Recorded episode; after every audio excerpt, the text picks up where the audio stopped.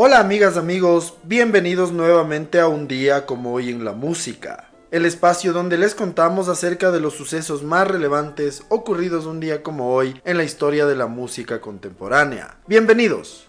El día de hoy tenemos un episodio especial pues contamos con la presencia de Andrea Yepes Ponce. Andrea es abogada especializada en estrategia política y comunicación digital, experta en campañas electorales con enfoque generacional. Ella es asesora de gobierno para autoridades electas, asesora de imagen para candidatos y líderes de opinión y experta en construcción y fortalecimiento reputacional de movimientos políticos, actores sociales y corporaciones.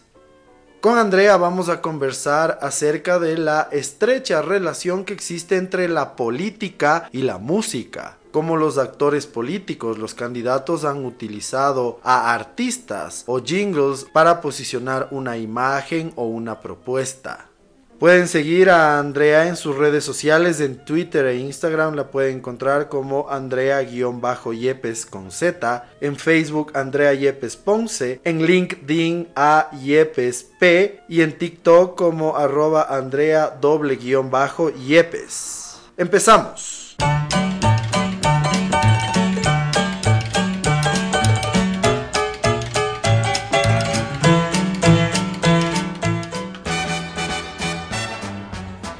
Hoy en el año de 1931 nace en Toledo, Ohio, la cantante Teresa Brewer.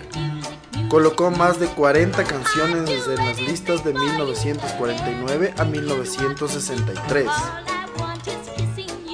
Grabó más de 600 canciones, siendo una de las más prolíficas en la década de los 50. Murió a los 76 años en New Rochelle, Nueva York.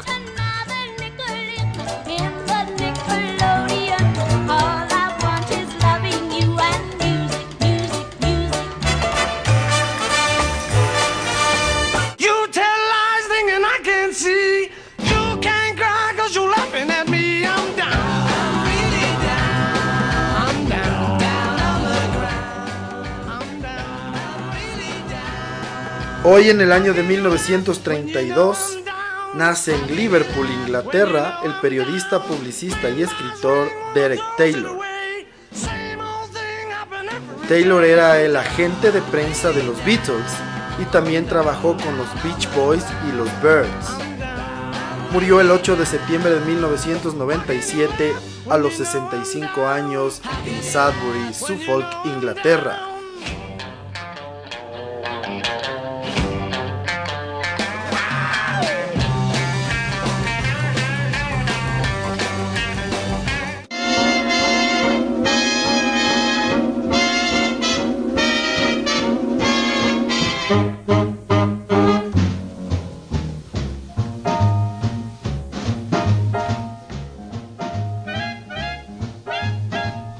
Como hoy en el año de 1941, Glenn Miller graba el tema Chattanooga Choo Choo en la RCA Victor del sello Bluebird. El tema será número uno a finales del año durante nueve semanas, siendo la primera canción en la historia en ser certificado oro por las ventas de más de un millón de copias. What you say. Step aside, partner, it's my day. Bend an ear and listen to my.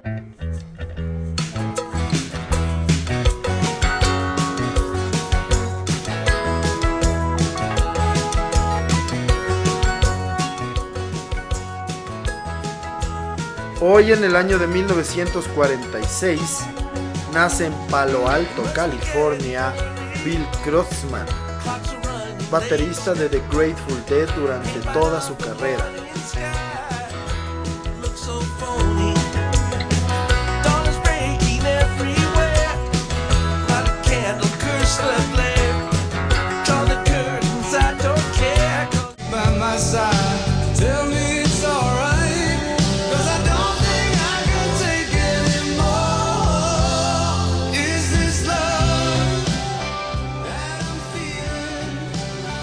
Un día como hoy en el año de 1951, nace en Buckinghamshire, Inglaterra, el guitarrista de rock y blues Bernie Marsden, conocido principalmente por su trabajo en el grupo Whitesnake.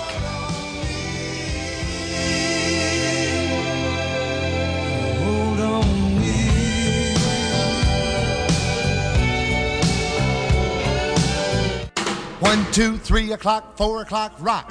Five, six, seven o'clock, eight o'clock, rock. Nine, ten, eleven o'clock, twelve o'clock, rock. We're gonna rock around the clock tonight. Put your glad rags on. Join me home. We'll have some fun. Hoy en el año de 1955, Bill Haley and His Comets lanzan la canción Rock Around the Clock. El tema es considerado como uno de los primeros singles de rock and roll de la historia.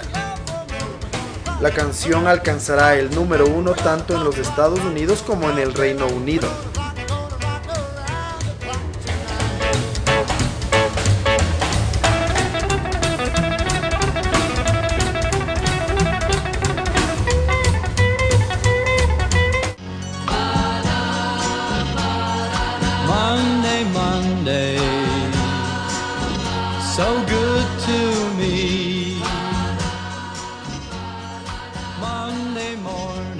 Año de 1966, un día como hoy, The Mamas and the Papas están tres semanas en lo más alto de las listas de singles en los Estados Unidos con su tema Monday Monday.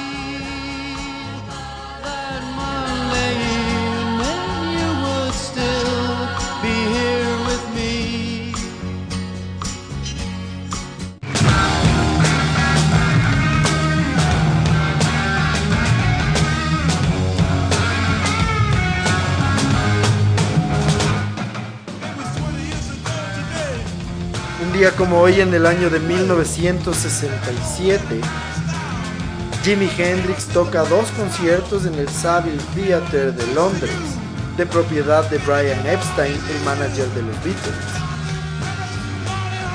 Al primer concierto asisten Ringo Starr, Paul McCartney, George Harrison, John Lennon, Eric Clapton, Brian Jones de los Rolling Stones y miembros de los Beach Boys y de los Moody Blues.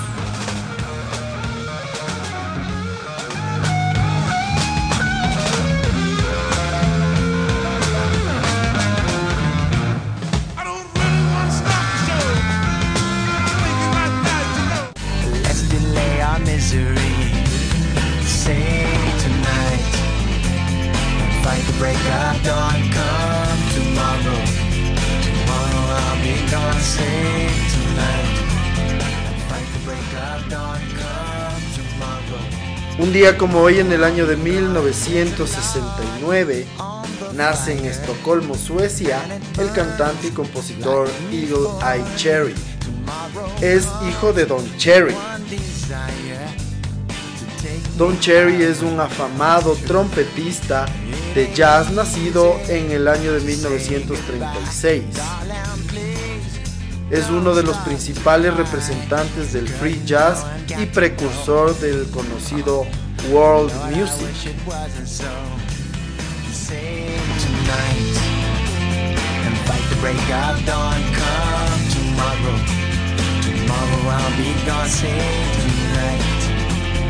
Fight the break dawn.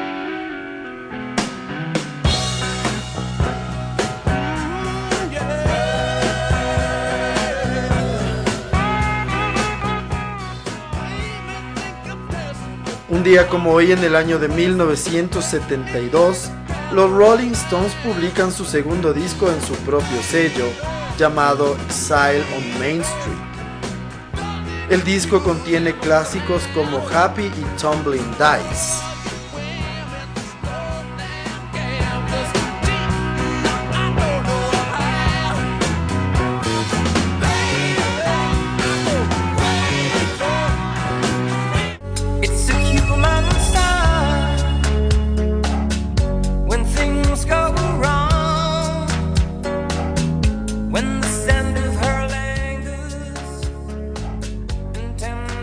Un día como hoy, también en el año de 1972, Reginald Dwight cambia su nombre oficialmente por el de Elton John.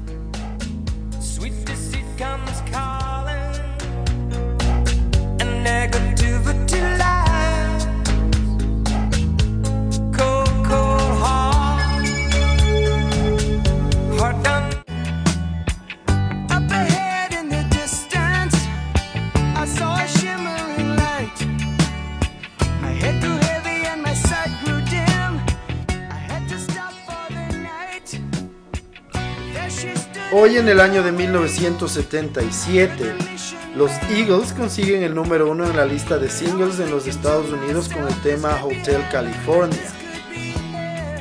Es su cuarto número uno en la lista americana y el cuarto que está solo una semana en lo más alto. Su álbum está esta semana en su séptima semana no consecutiva en el número uno de las ocho semanas que estará en lo más alto de las listas americanas.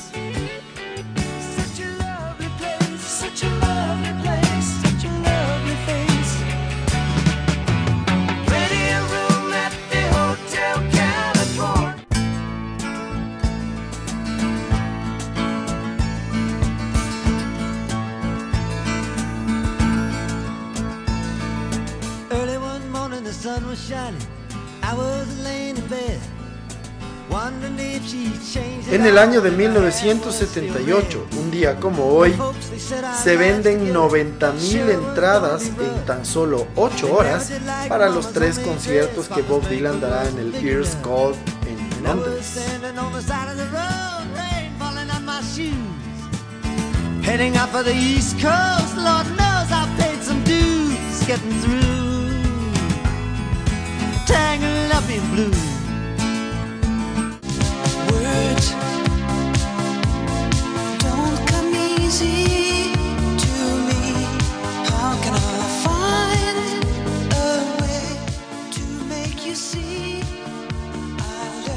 En el año de 1983, el cantante conocido como F.R. David no consigue el número uno en la lista británica con su mayor éxito, Words. El parisino se quedará dos semanas consecutivas en el número 2 detrás de True de Ballet.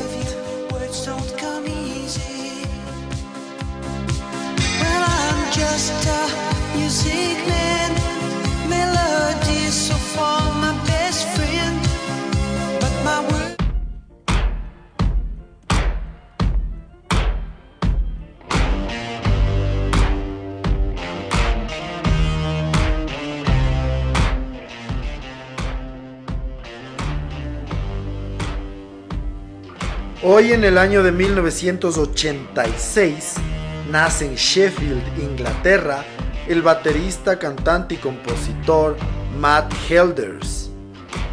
Él es fundador e integrante del grupo Arctic Monkeys.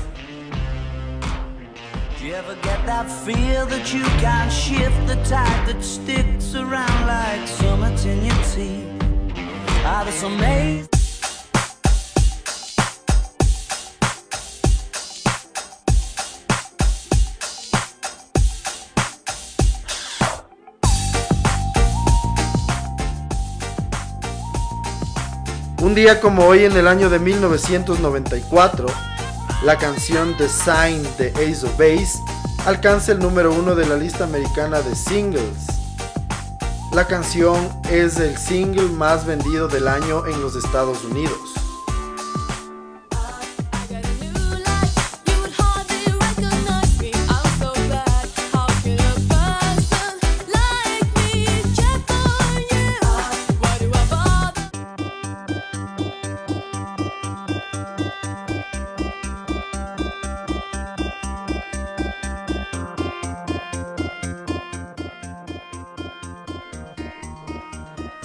Día como hoy en el año de 1994, Blur llega al número uno de la lista británica de álbumes con uno de los discos míticos del Britpop, Park Life. El disco estará solo una semana en la cima, pero 36 semanas en el top 10 y 119 semanas en la lista.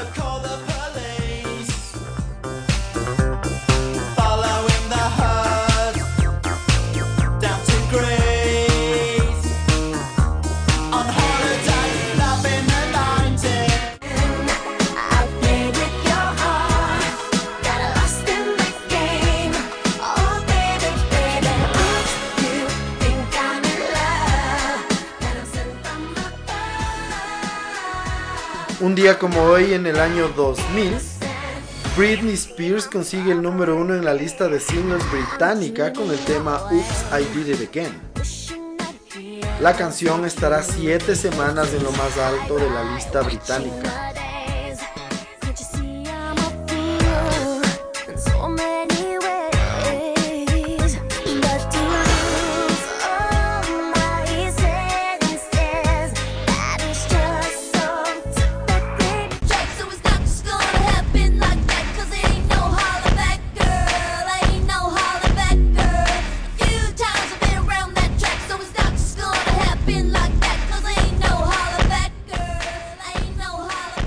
Hoy en el año 2005, Gwen Stefani consigue el número uno de la lista americana de singles con el tema Hollabacker. La canción estará en la cima durante cuatro semanas.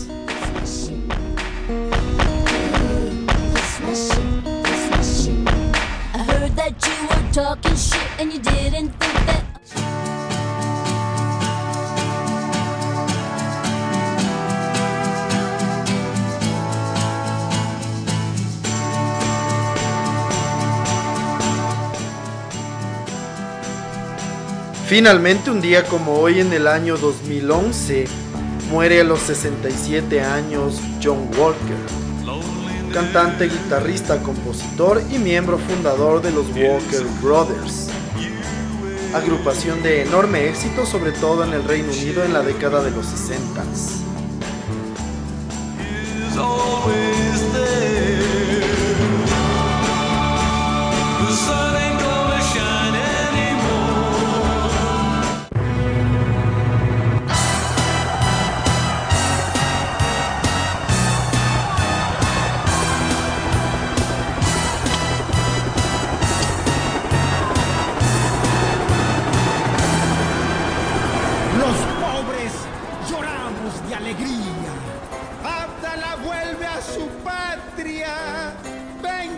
Así concluimos el recuento de las efemérides más importantes ocurridas un día como hoy, 7 de mayo, en la historia de la música contemporánea. Nos quitaron tu gobierno. Como les habíamos dicho para la segunda Se parte del episodio, contamos con la presencia de Andrea del ayer. Ella es abogada especializada en estrategia política y comunicación digital, experta en campañas electorales con enfoque generacional, nuevos electores. Asesora de gobierno para autoridades electas, asesora de imagen para candidatos y líderes de opinión, y experta en construcción y fortalecimiento reputacional de movimientos políticos, actores sociales y corporaciones. Con ella vamos a conversar acerca de la estrecha relación que existe entre la política y la música. Asimismo sobre cómo los políticos, como en las campañas electorales, se asumen o se adoptan jingles o música o canciones que sirven para eh, el propósito de conseguir una elección favorable de estos candidatos. Asimismo como las autoridades cuando ya son electas pues gastan, invierten sumas de dinero que son dineros públicos en adquirir los derechos intelectuales de artistas y músicos para posicionar planes, programas y proyectos de su. Tienes lágrimas Bienvenida Andrea querida, para mí es un verdadero gusto tenerte por acá, contar con tu experiencia, con tu conocimiento acerca de los procesos políticos, tanto en campaña como la gestión propia de las autoridades de elección popular. Así que bienvenida, cuéntanos. Hola querido Jaime, qué gusto estar aquí y qué gusto acompañarte y estar en tu podcast que escucho con regularidad y me parece genial. Así que adelante, conversemos. Chévere, mi querida Andre. Pues cuéntanos un poco acerca de tu experiencia, de tu trayectoria. Ponnos un poco en contexto acerca de, de lo que tú haces para empezar a conversar contigo. Bueno, yo estructuro estrategias políticas generalmente para ganar elecciones, aunque también obviamente para sobrevivir después de ganar elecciones también, pero no solamente con candidatos y partidos, sino también con corporaciones y con líderes de opinión. Entonces a eso me dedico y realmente que... eh, siendo un asunto que involucra lo emocional y lo intelectual, la música juega un papel súper importante y qué lindo que podamos hablar de eso hoy. En efecto, como tú lo acabas de decir, la música está presente no solamente en la política, por supuesto, ni en la vida cotidiana de la gente, sino en asuntos bastante específicos Porque la música, al ser un elemento cognitivo, al estar vinculado con los sentimientos, con el ámbito sensorial, pues permite posicionar de mejor manera una marca, permite posicionar de mejor manera una idea o una propuesta política en este caso.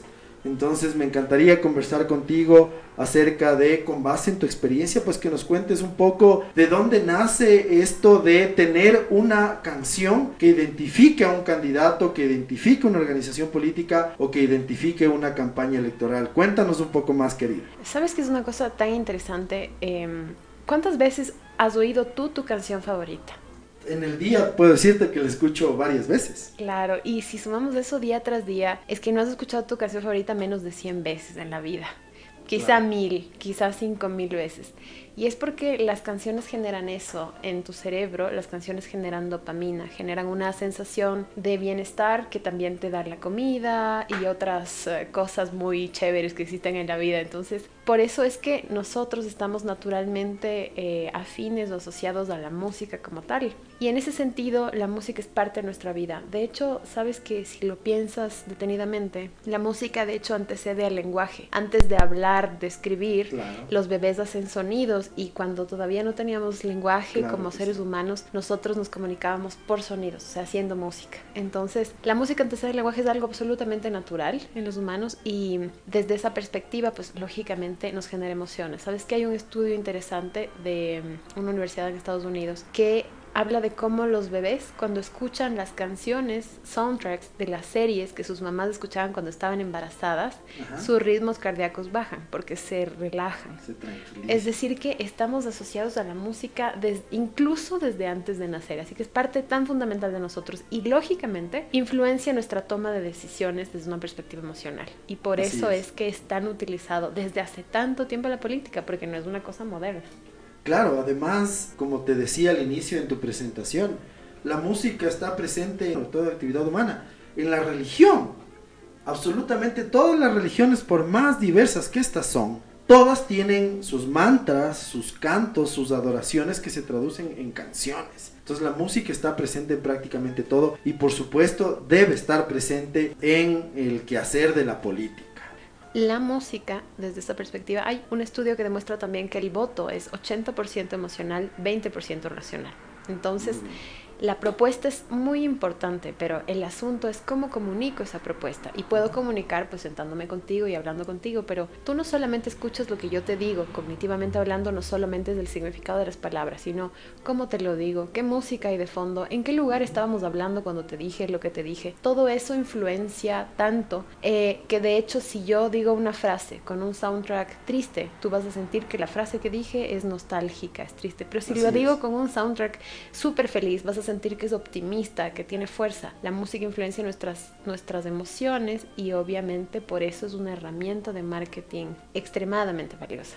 Chévere, querida Andre. E- Es importante entender esto porque justamente el comportamiento de las personas se guía por las sensaciones, ¿no es ¿cierto? Por los sentimientos. Uno toma las decisiones de una manera o de otra en función de cómo se siente circunstancialmente. Entonces, por eso el político como su habilidad o su finalidad es mover emociones, justamente buscó a través de la música conectarse de otra manera con la gente. ¿Cómo surgió esto? De hecho, no es como te decía una cosa reciente y no solamente, a veces asociamos al jingle con un candidato está de campaña y pues hace un jingle porque ya ni siquiera sabe bien por qué lo hace, pero se manda a hacer un jingle, sin pensar realmente en el fondo de, porque hay un montón de mitos en campaña, ¿no? Todos los candidatos tienen que hacer afiches, tienen que tener un jingle y Claro. realmente no están así, al menos si lo vas a hacer, que de hecho puedes hacerlo, tiene que, tienes que entender por qué. Y el jingle se hace porque es el escudo de una marca. En realidad, cuando tú haces un jingle, el jingle representa lo que tú quieres decir, pero de forma audible. Entonces hay algunos ejemplos súper interesantes de eso. Pero antes de entrar a la, a la- a la temática de los jingles como tal,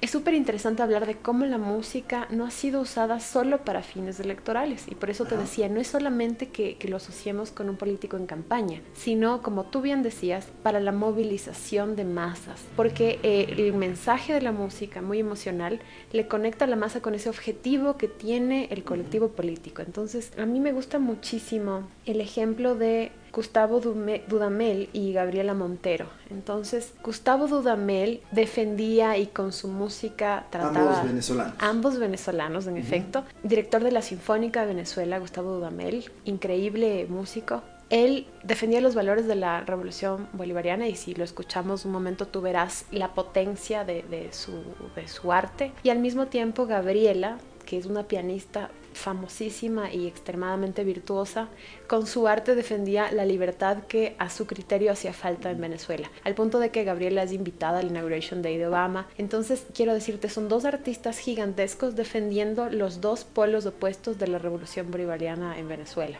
El uno del lado de la izquierda y, y la otra pues del lado de la derecha. Exactamente. Con ambos nivel de influencia quizá en la gente del país. Claro, por supuesto, porque ambos artistas de los que los venezolanos se sentían muy orgullosos, pero el uno del un lado tocando en el funeral de Chávez y la otra del otro lado tocando en el Inauguration Day de Obama.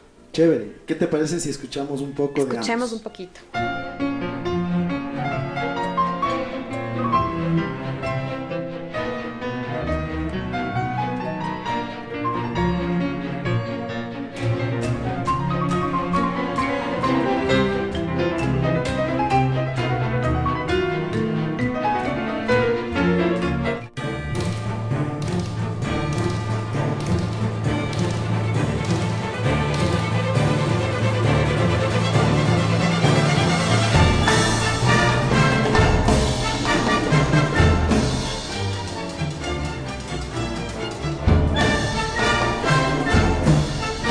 Qué pleno querida escuchar a Gabriela Montero y a Gustavo Dudamel, artistas muy virtuosos, eh, ambos movían masas en función de la influencia que tenían y el posicionamiento que tenían con su segmento de seguidores en el país, a pesar de que las personas pudiesen tener una tendencia ideológica distinta a la que propugnaba el artista, quizás se dejaban influenciar circunstancialmente por lo que les decía la canción en su momento. Entonces ahí conectamos un poco lo que tú decías al inicio respecto de que cómo conecta la música con los sentimientos, con las sensaciones de la gente y de eso pues se sirve o se aprovecha el político. Así es, y, y quizá a veces cuando no es el político quien lo motiva, ni el movimiento como tal o la ideología como tal, es un poco automático de los artistas que tomen postura, pero el involucramiento de un artista a una tendencia ideológica o política en realidad no es de ese solo artista, sino de todo el grupo en el que él impacta.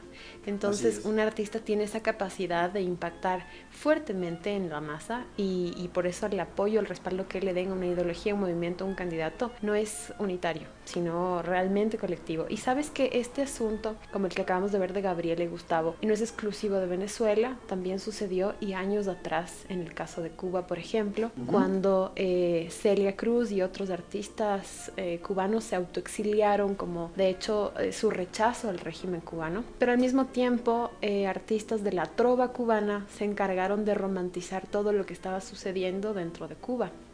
Entonces son artistas igual de eh, incomparable calidad que Así deberíamos es. escuchar un momento. Chévere, claro que sí, pues vamos a escucharlo en primer lugar a Celia y después a Silvio Rodríguez. Celia Cruz con su música se quejaba y expresaba rechazo respecto del régimen comunista que estaba imponiéndose en la isla y en cambio pues surgieron artistas que lo defendían y como decías tú, lo romantizaban. Escuchemos a Celia y escuchemos a Silvio un poco.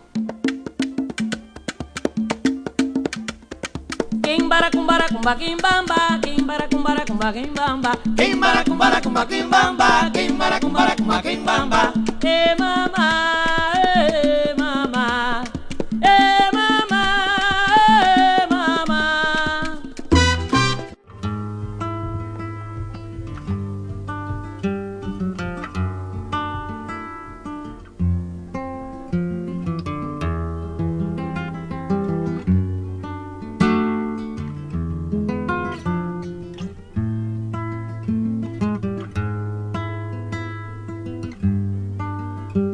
Querida Andre, en esa línea, entonces, abstrayéndonos un poco de lo que conocemos, de, de nuestra realidad, nuestra realidad latinoamericana, nuestra realidad del continente, ¿Qué pasó en Europa? Porque conocemos, pero en primer lugar, por supuesto, la música nace ya como un producto comercial en Europa con las sinfónicas y con la presentación de los compositores, de los grandes compositores de sus obras a nivel comercial en teatros luego por supuesto materializándose en productos como el acetato, el cassette, el CD, etcétera. Pero ¿qué pasó en Europa en el ámbito de la política? ¿Cómo los políticos usaron la música para posicionar su ideología o sus propuestas?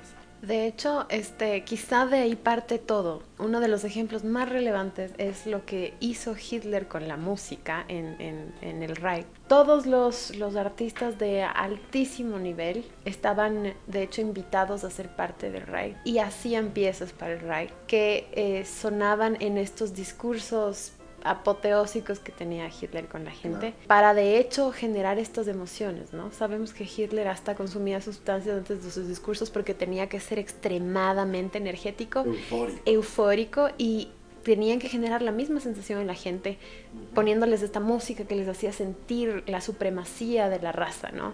Entonces, claro, eran músicos que todos eran blancos, ninguno era judío, ninguno era Claro. nada, o sea, todos eran arios completamente Claro. para hacer la música para, para los arios. Pero sabes que quizá uno de los ejemplos más interesantes es el de Richard Strauss, que hace el himno para las Olimpiadas de 1936, cuando Hitler todavía comandaba la nación. Entonces, Claro. porque fue una pieza que en los Juegos, en las Olimpiadas, pues obviamente ya no solamente estaba diseñada para los alemanes, sino también para todos los otros países que participaban en los Juegos Olímpicos y abiertamente, imagínate para ese tiempo, y vamos a ver algunos ejemplos más adelante, pero era un artista de una talla, pero Claro. histórica, haciendo el himno de las Olimpiadas por petición de Hitler que manejaba prácticamente, tú sabes, o sea, una cantidad de poder importante. Chévere, escuchemos entonces el himno de las Olimpiadas nazis.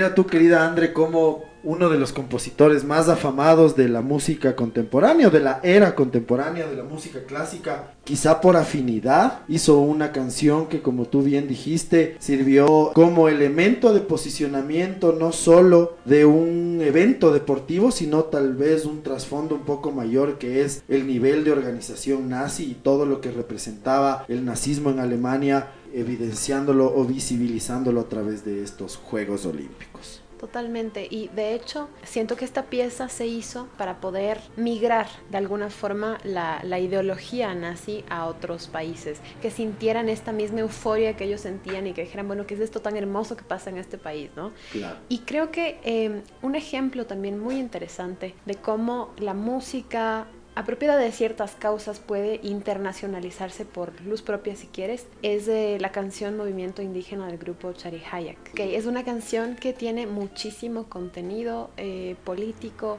y realmente no tiene un contenido ideológico o partidista. Sin embargo, los partidos que se sentían identificados con esta, pues lo han usado y tuvo una figura o una participación súper, muy preponderante en las movilizaciones de octubre aquí en Ecuador y luego migró a lugares, por ejemplo, como Colombia, donde también habían estas eh, movilizaciones. Entonces, es una canción que como ecuatorianos exportamos a todas las movilizaciones que se han hecho para defender los derechos del, del movimiento indígena o de los indígenas en general, pero que es súper ecuatoriana y que de hecho el grupo nunca pensó eh, en promocionarla políticamente. No hicieron su adhesión política, pero la canción por sí misma migró para levantar como estos ánimos en las personas que lo escuchaban. Y claro, evidentemente como tenía esta gran capacidad de movilización como tal, la canción, también ciertos líderes se han apropiado de ella, como por ejemplo Leonidas Diza, que la canta en todas partes, incluso Claro. en Nueva York. Esto es un poco para demostrarnos que, así como Strauss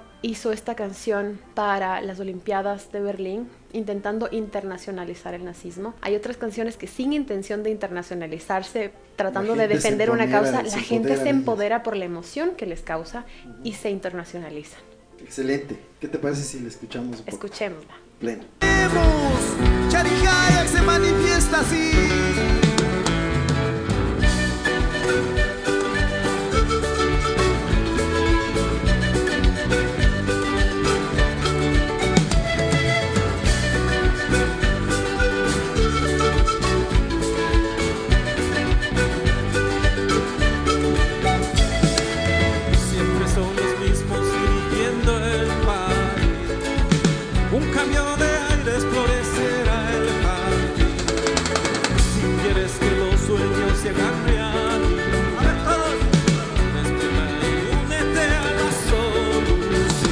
Que hicimos es escuchar un poco de ese mensaje que Charijaya, que es una agrupación ecuatoriana, desarrolló una canción que fue asumida por el movimiento indígena y que después rompió fronteras y fue asumida también por otras, otros movimientos, otras organizaciones en distintos países como emblema, como símbolo de esas luchas, de estas, de estas gestas. Asimismo, mi querida Andre, entonces cuéntanos un poco ya cómo el político, entendiendo la influencia que tiene la música en las masas, cómo es que ellos se benefician o crean canciones o jingles que sirven para posicionar una imagen o una idea. El jingle es como una, una pieza puntual, normalmente para una campaña política o para un episodio político específico, un movimiento político, pero hay otras activaciones que me parecen muy interesantes antes de adentrarnos en los jingles, que son estas agremiaciones de músicos en favor de una carrera política, ni siquiera una campaña. Entonces hay un ejemplo que a mí me gusta mucho, que es el de Music for Democracy de Obama, donde artistas de muchísimo nivel de Estados Unidos se agrupan para respaldar la carrera política de Obama, porque no le abandonan después de la elección, permanecen con él.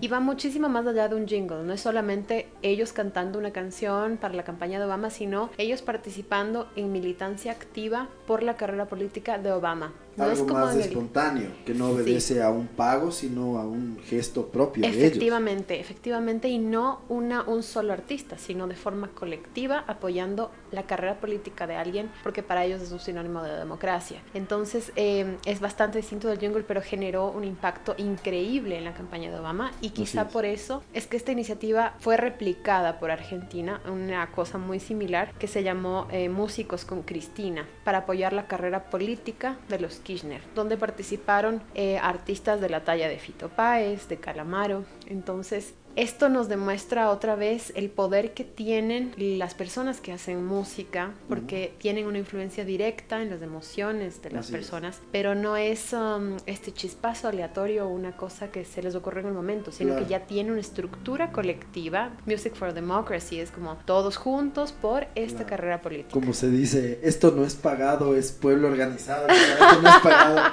somos músicos organizados, más o menos. Más o menos es eso. Y sabes que hay un ejemplo que me gusta mucho también de cómo potencializa increíblemente la participación de un músico en la carrera política de una, de una personalidad o un movimiento político y es el caso de Julio Iglesias con Aznar. El Partido Popular Español estaba pasando una transición complicada. Ellos tenían muy mala reputación porque se suponía que son la continuación de la dictadura de Franco. Ujú. Y querían ampliar su nicho electoral y para eso querían caminar al- a la centro derecha, ¿no? Ujú. Y para ellos la estrategia más adecuada fue acercarse al a la centro derecha usando la música como herramienta. Y le metieron mucho, mucha leña ahí, le metieron dinero, le metieron un montón de cosas, al punto de que terminaron con una canción hecha por Julio Iglesias en uno de los momentos más de mayor apogeo de su carrera, eh, dedicada a Aznar, que finalmente se convirtió en presidente, fue su candidato presidente y se convirtió en presidente.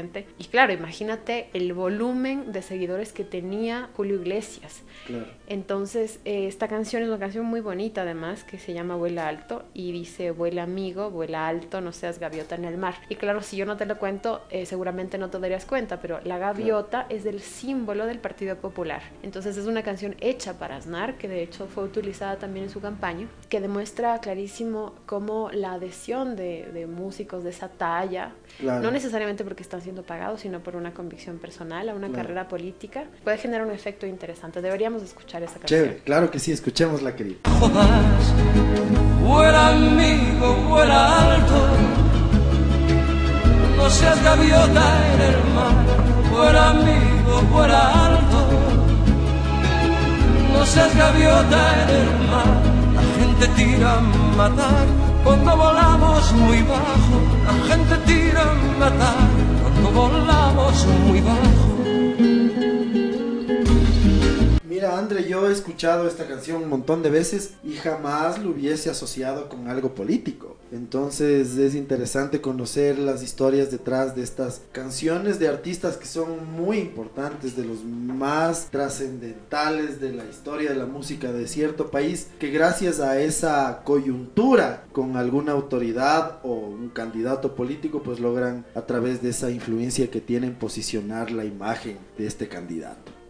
Tú hablabas hace poco respecto de la necesidad de tener una inversión eh, o de invertir para tener un mensaje que llegue a calar en otra dimensión. No es lo mismo crear un producto desde cero, una canción, un jingle desde cero, que por ejemplo lo que hizo Rafael Correa en el año 2014, cuando pagó cerca de un cuarto de millón de dólares por los derechos de la canción de los Beatles All You Need Is Love para crear su campaña All You Need Is Ecuador. Y asimismo eh, hizo lo propio con Hey Jude para crear su canción Revolución Ciudadana.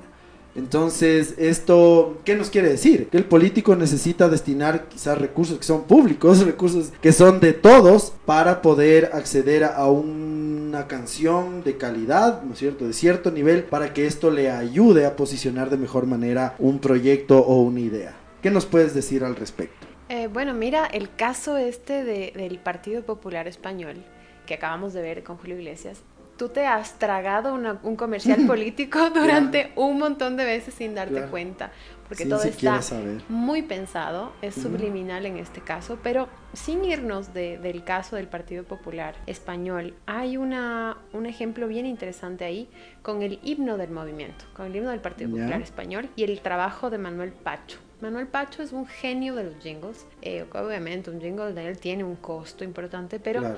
es precisamente porque entiende la lógica de para qué haces un jingle. Yo te decía justamente que el Partido Popular Español estaba pasando esta transición, pues hizo una inversión, decidió llegar a ese objetivo a través de la música. Entonces le contrata a Manuel Pacho.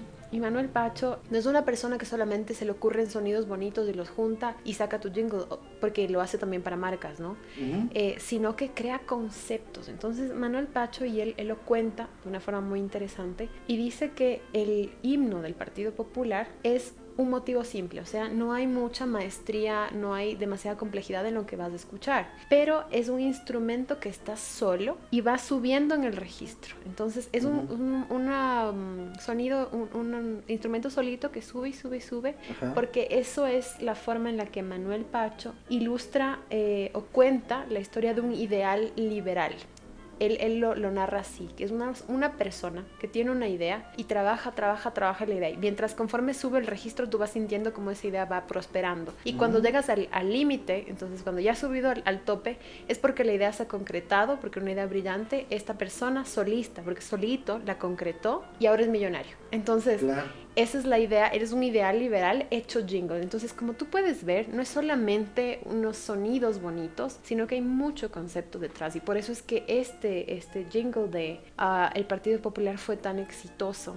Claro. Y cuando tú la escuches vas a entender lo que está pasando. Y luego eh, deberíamos escuchar también un poco lo que, lo que es la música de las izquierdas, de los movimientos de izquierda. Y a mí me gusta muchísimo el ejemplo del himno de la URSS, porque vas a encontrar igual otra pieza hecha con mucho concepto. Vas a encontrar voces cantando juntas con mucha fuerza porque estás ilustrando cómo la unión hace la fuerza, como todo el pueblo unido jamás será vencido, básicamente. Excelente. Entonces, los, las canciones y los jingles que han hecho historia en la política tienen una inversión detrás porque tienen un equipo gigante de producción, de creación, creativos de muchísimo nivel, porque ya te digo, y esto no hay que olvidarlo, un jingle es la versión audible de tu ideología o de tu propuesta, no son solamente sonidos chéveres, sino es la versión audible de tu ideología o tu propuesta. es el, el músico que entiende que el objetivo de sus creaciones van encaminados a algo más.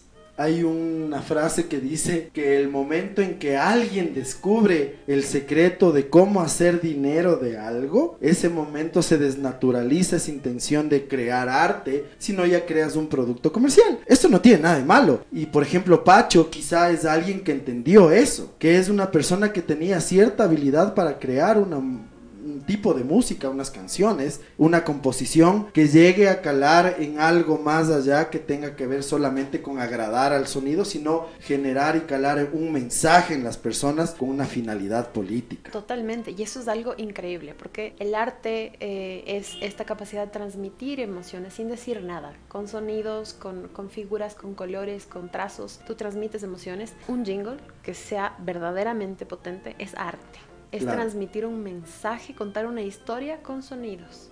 Chévere. ¿Qué te parece si es que escuchamos entonces tanto el himno del Partido Popular como el himno de la Unión Soviética para ilustrar un poco lo que nos acabas de contar?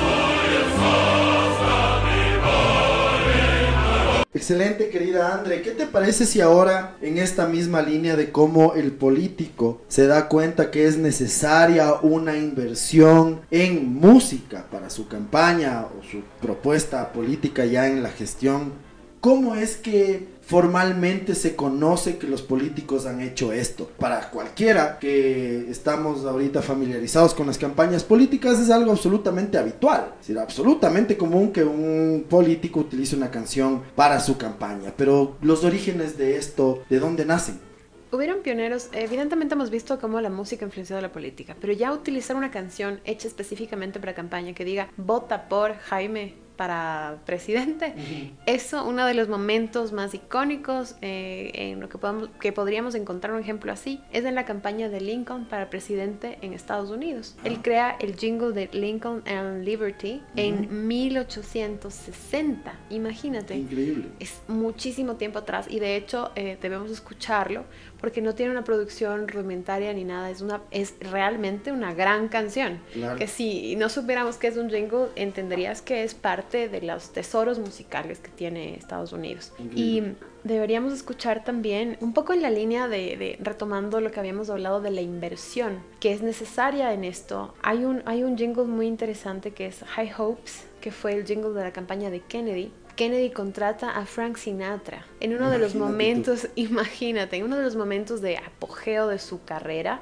Claro. contrata a Sinatra para que le haga un jingle. Entonces, imagínate cómo la rompió. Claro. En el momento en el que todo el mundo quería escuchar a Sinatra, pues lógicamente Sinatra eh, hizo el jingle. Es el equivalente que ahora te haga un jingle Bad Bunny este.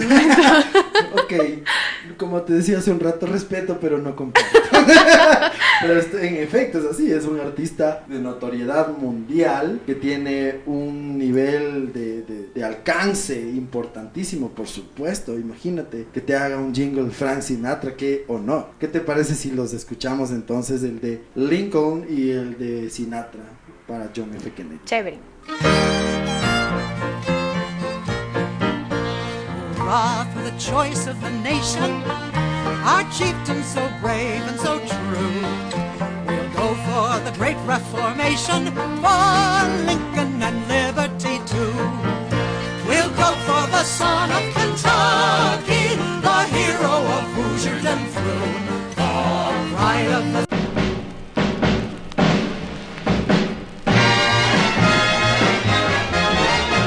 Everyone is voting for Jack, cause he's got what all the rest lack. Everyone wants to back Jack. Jack is on the right track, cause he's got hopes. He's got high hopes. 1960's the year for his Ahora en la actualidad, pues estos son ejemplos de mediados del siglo XIX con Lincoln y de mediados del siglo XX, 100 años después casi exactamente con John F. Kennedy. ¿Cómo es ahora el tema en la política? ¿Cómo estamos en la actualidad con el tema musical y los jingles en las campañas? Hablando de, ejemplos recientes de cómo um, una inversión, en este caso ya no solo en el jingle, sino también en una estrategia de comunicación, pero el jingle tuvo muchísimo que ver, logra efectos increíbles en, en una campaña. Está el jingle que evidentemente has escuchado del movimiento naranja. Que es más, yo te digo movimiento naranja y se te viene a la cabeza inmediatamente la canción y estás a Yo punto de empezar a cantar. ajá, exactamente. Totalmente. Entonces son canciones que viven en tu, en tu cabeza sin pagar renta. Así es. Porque hay detrás de todo este proceso productores, creadores, ingenieros de sonido, estrategas Claro. políticos haciendo una verdadera obra de arte. Imagínate, ¿qui- ¿quiénes serán los del movimiento naranja? Pero creo que toda Latinoamérica ha escuchado es- este jingle. Este fue uno de los jingles más vistos en YouTube. eh, tiene 65 millones de visualizaciones en su Imagínate. página oficial, pero de todas maneras sabemos que fue un hit icónico. Entonces ahora la necesidad, antes tener a Frank Sinatra era como una garantía de que te ibas a viralizar de alguna forma en, en el mundo un poco más analógico, pero ahora además de que tiene que ser una pieza de arte, tiene que ser vendible a través de plataformas digitales, por sus colores, por sus sonidos, por, por todo lo demás. Más o menos hacia eso estamos avanzando en la modernidad. Y el Ecuador ha tenido sus producciones recientes, pero ninguna de, de la relevancia como la del movimiento naranja, por ejemplo. Vamos a, debemos revisar algunos ejemplos. Tenemos en la, los ecuatorianos en la memoria quizás 5 o 10 jingles eh, importantes, pero realmente eh, si tú comparas, imagínate, son más de 200 cantones en el país. Cada alcalde ha tenido su jingle y Claro. cada uno de los candidatos a concejales. Y, y recuerda esto, ¿no? Porque el que gana es uno, pero tal vez fueron cinco candidatos, 10 candidatos. Entonces Claro. multiplicamos 200, 200 alcaldías por 10 candidatos cada uno, que nos da como una cantidad infinita. Son como más de 10 mil candidatos en cada proceso electoral. Claro. Imagínate que si cada uno tiene un jingle, son 10 mil jingles. ¿Cuántos se han hecho memorables en este país? En comparación, si tienes 10 mil jingles cada cuatro años, entonces tienes una cantidad infinita de jingles y los ecuatorianos recordamos, si recordamos tres, no recordamos cinco. Así es. Y esto tiene sus razones, pero antes de hablar de eso, deberíamos escuchar un poco el jingle del Movimiento Naranja, si te parece, Claro y también sí. quizá darnos una vuelta por cuáles son estos jingles icónicos del Ecuador. Claro, perfecto, querida. Antes de seguir en esta línea que me parece importante aterrizar un poco más en la realidad local, escuchemos un poco cuáles han sido estos jingles de las campañas electorales históricas y tradicionales de nuestro país que han llegado a permanecer hasta el día de hoy, a generar un recordatorio. Tan pronto escuchamos esta canción, pues enseguida se nos viene a la mente el candidato, el partido, la elección o el momento en el que nosotros escuchamos eh, el tema. Así que escuchemos un poquito.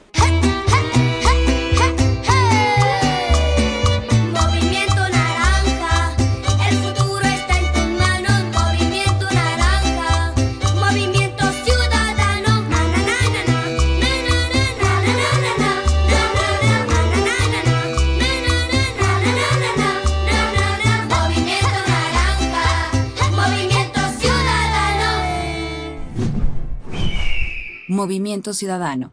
Llegó la esperanza que todos queremos. Ecuador, todo está al frente, que siembra el futuro, que cambia el presente. Juntemos las manos,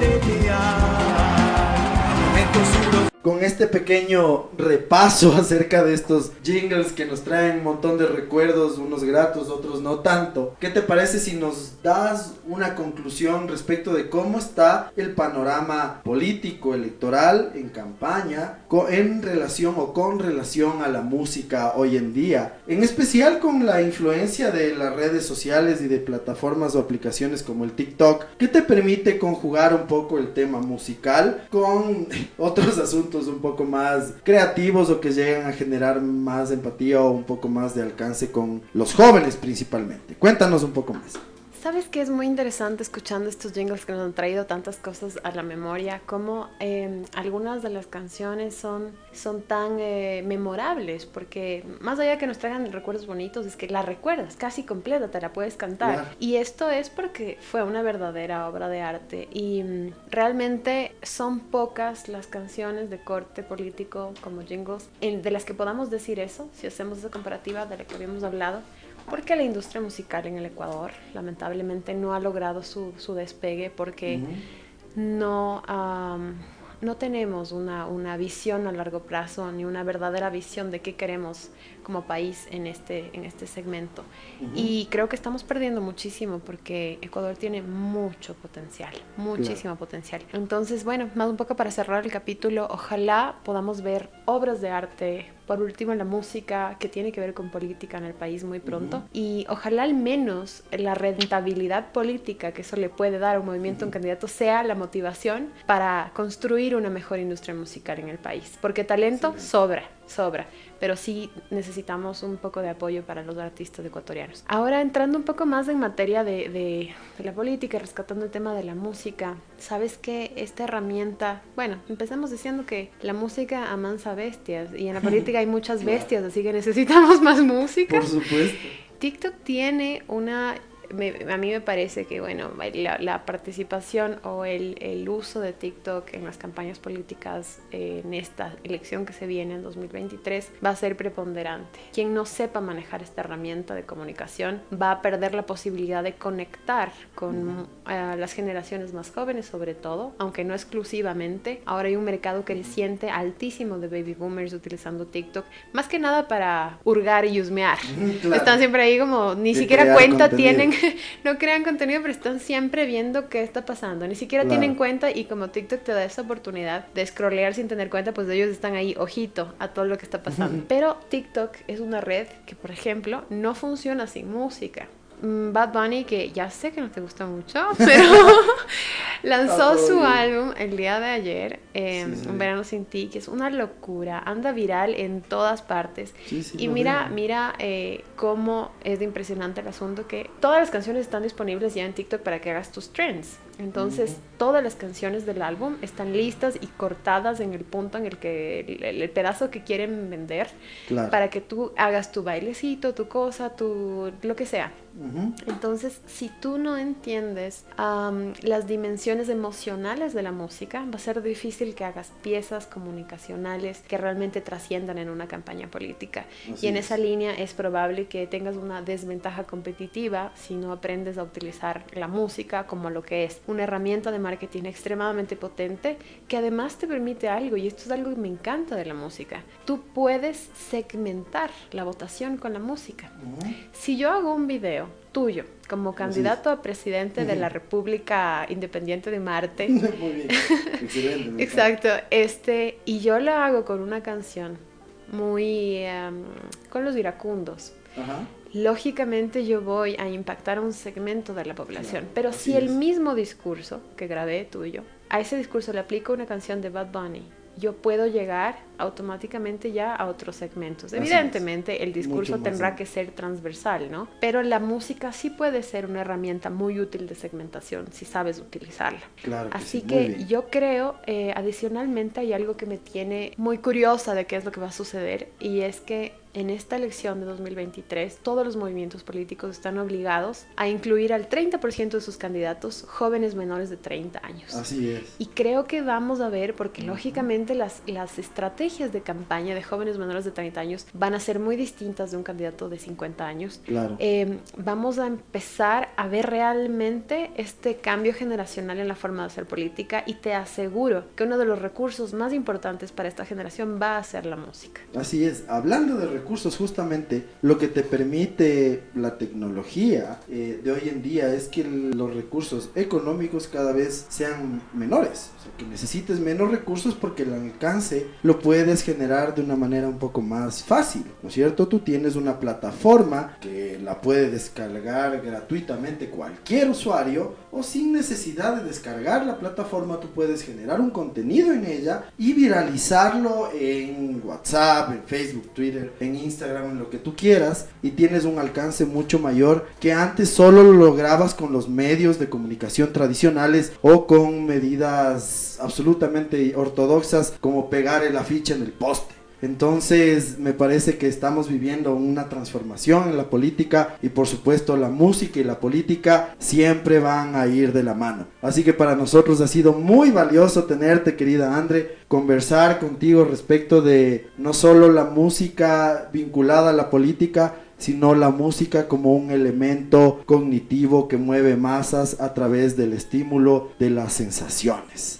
Así que no sé si nos quieres dejar un mensaje final. Gracias, querido Jaime. No, nada más que eh, recordemos siempre el poder que tiene la música, pero también hay que darle su lugar. La música no es solamente un utensilio que puedes eh, tomar y, y luego botar a la basura. Esto es realmente la expresión más excelsa de las, las emociones humanas y tienes que tratarlo como lo que es. Y de hecho, eh, es extremadamente rentable tratarlo como lo que es. Entonces, qué interesante va a ser lo que vamos a ver en las elecciones de marzo de 2023. Para mí ha sido un gusto estar contigo eh, conversando de todo esto. Creo hemos aprendido un montón y veamos, ojalá en 2023 los movimientos políticos nos sorprendan con unas piezas y activaciones musicales realmente dignas del talento que hay en nuestro país. Que así sea, querida Andre. Muchísimas gracias nuevamente por estar acá. Así concluimos nuevamente un episodio de un día como hoy en la música. Les agradecemos siempre su sintonía y esperamos que nos sigan acompañando en los próximos episodios. Muchísimas gracias. Chau.